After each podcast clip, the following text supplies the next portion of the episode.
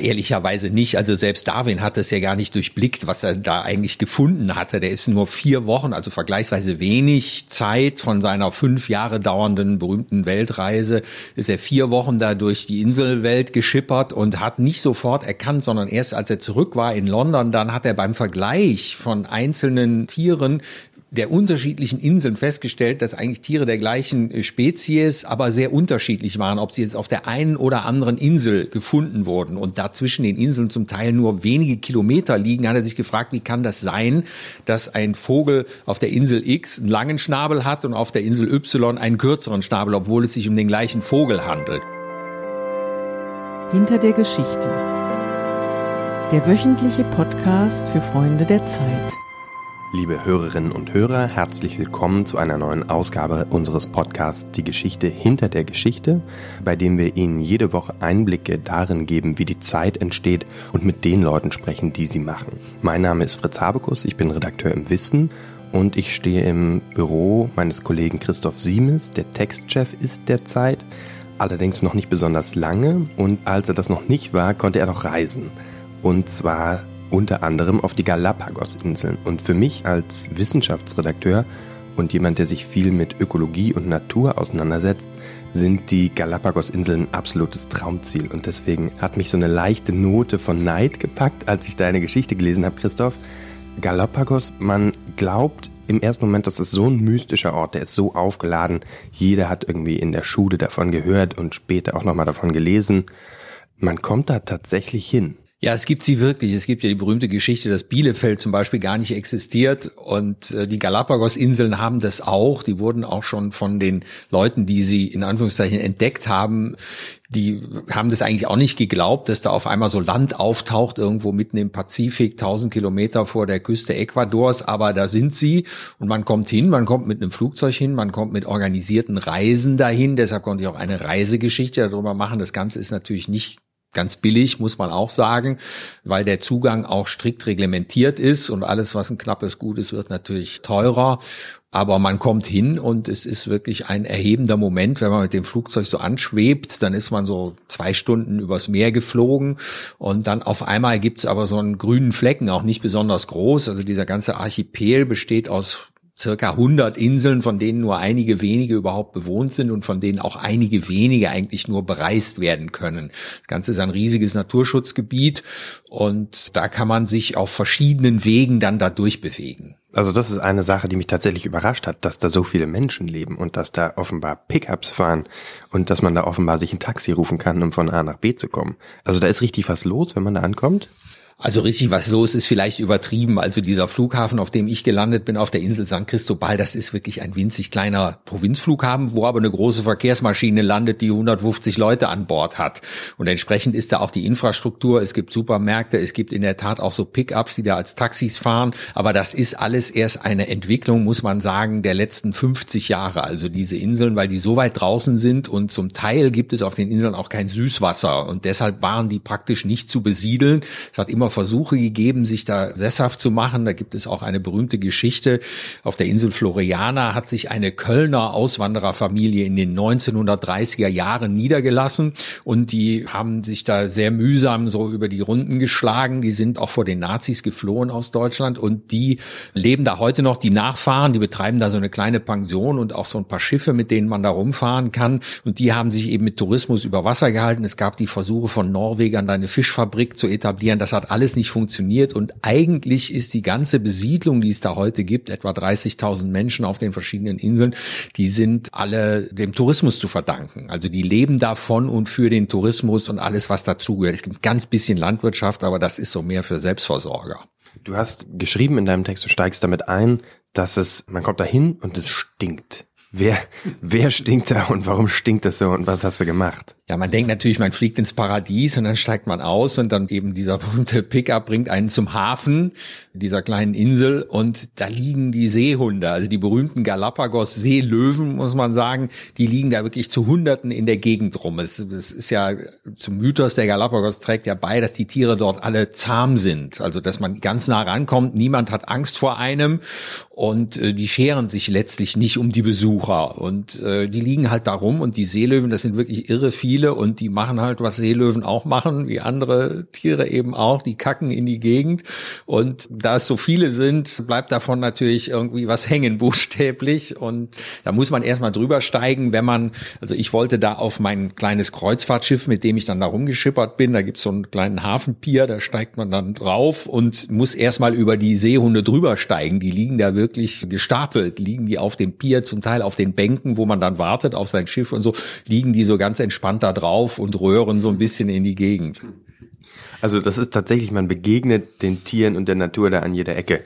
Du beschreibst auch, dass man, also Galapagos ist dafür bekannt, dass Darwin es bereist hat und dass er, dass er einen Teil seiner Evolutionstheorie aus den Eindrücken entwickelt hat, die er da bekommen hat. Ist es tatsächlich so, dass man die Evolution, dass man der Evolution dabei zugucken kann, wie sie arbeitet? Ehrlicherweise nicht. Also selbst Darwin hat es ja gar nicht durchblickt, was er da eigentlich gefunden hatte. Der ist nur vier Wochen, also vergleichsweise wenig Zeit von seiner fünf Jahre dauernden berühmten Weltreise, ist er vier Wochen da durch die Inselwelt geschippert und hat, hat schon gesehen, dass es da viel Unberührtes gibt und hat das alles manisch eingesammelt und hat das auf seinem Schiff gebunkert und sein Kapitän glaubte, eigentlich würde sich alles um Müll handeln. Ja.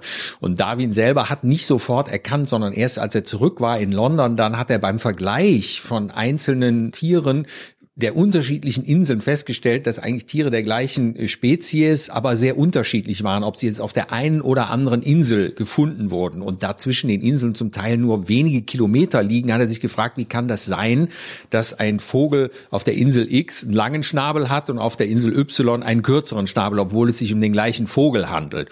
Und da kam er dann zusammen dann noch mit weiteren Einflüssen, Forschungen eines Franzosen, die ihn auch stark beeinflusst haben, kam er auf diese Idee, dass irgendwas da passiert passiert sein muss, dass die Tiere sich angepasst haben. Und damals gab es ja noch den christlichen Schöpfungsglauben und alle haben gedacht, ja, Gott hat die Tiere gemacht, dann hat er den einen Vogel mit kurzem Schnabel gemacht und den anderen mit langem.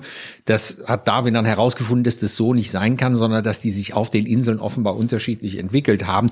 Aber wenn man davor steht, zum Beispiel, es gibt mehrere Sorten von Darwin-Finken, die heißen auch so, wo man das sehr schön dran sehen kann. Aber wenn ich zum ersten Mal den Piepmatz sehe, ehrlicherweise brauche ich jemanden, der mir das sagt, was ich da sehen kann, weil weil die Vögel sind auch relativ unscheinbar und auch die Natur ist jetzt nicht so wahnsinnig spektakulär. Also das ist jetzt nicht wie im Dschungel oder im Grand Canyon und so relativ karge Vulkaninseln, aber das, was man dann da sieht, wenn man weiß, was man sieht, also ist wirklich atemberaubend, muss ich sagen. Also einmal die Nähe zu diesen Tieren, die man ganz in Ruhe studieren kann.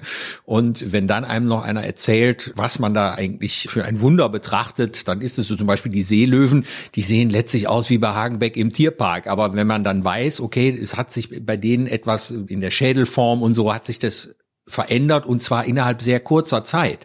Also das war ja das Beeindruckende, was Darwin dann festgestellt hat und was dann auch später immer erforscht worden ist, dass diese evolutionären Anpassungen nicht Jahrmillionen dauern, sondern dass das zum Teil in wenigen hundert Jahren passiert. Es lohnt sich übrigens, Darwin nochmal zu lesen, auch in der Übersetzung. Der ist nämlich nicht nur ein fantastischer Naturforscher, sondern auch ein unglaublich begabter Schreiber. Das macht Spaß, wenn man seine Sachen auch 150 Jahre nach Erscheinen nochmal liest. Hast du das gemacht? Ja, ich hatte natürlich äh, über die Entstehung der Arten hatte ich dabei, und, weil das ist schon, schon gehört irgendwie dazu zu dem Gesamterlebnis dieser Reise, dass das so ein, es ist eigentlich eine Abenteuer- und Bildungsreise gleichermaßen. Liebe Hörerinnen und Hörer, Sie hören unseren Podcast Hinter der Geschichte. Ich stehe bei Christoph Siemes, dem Textchef, der die Galapagos-Inseln bereist hat.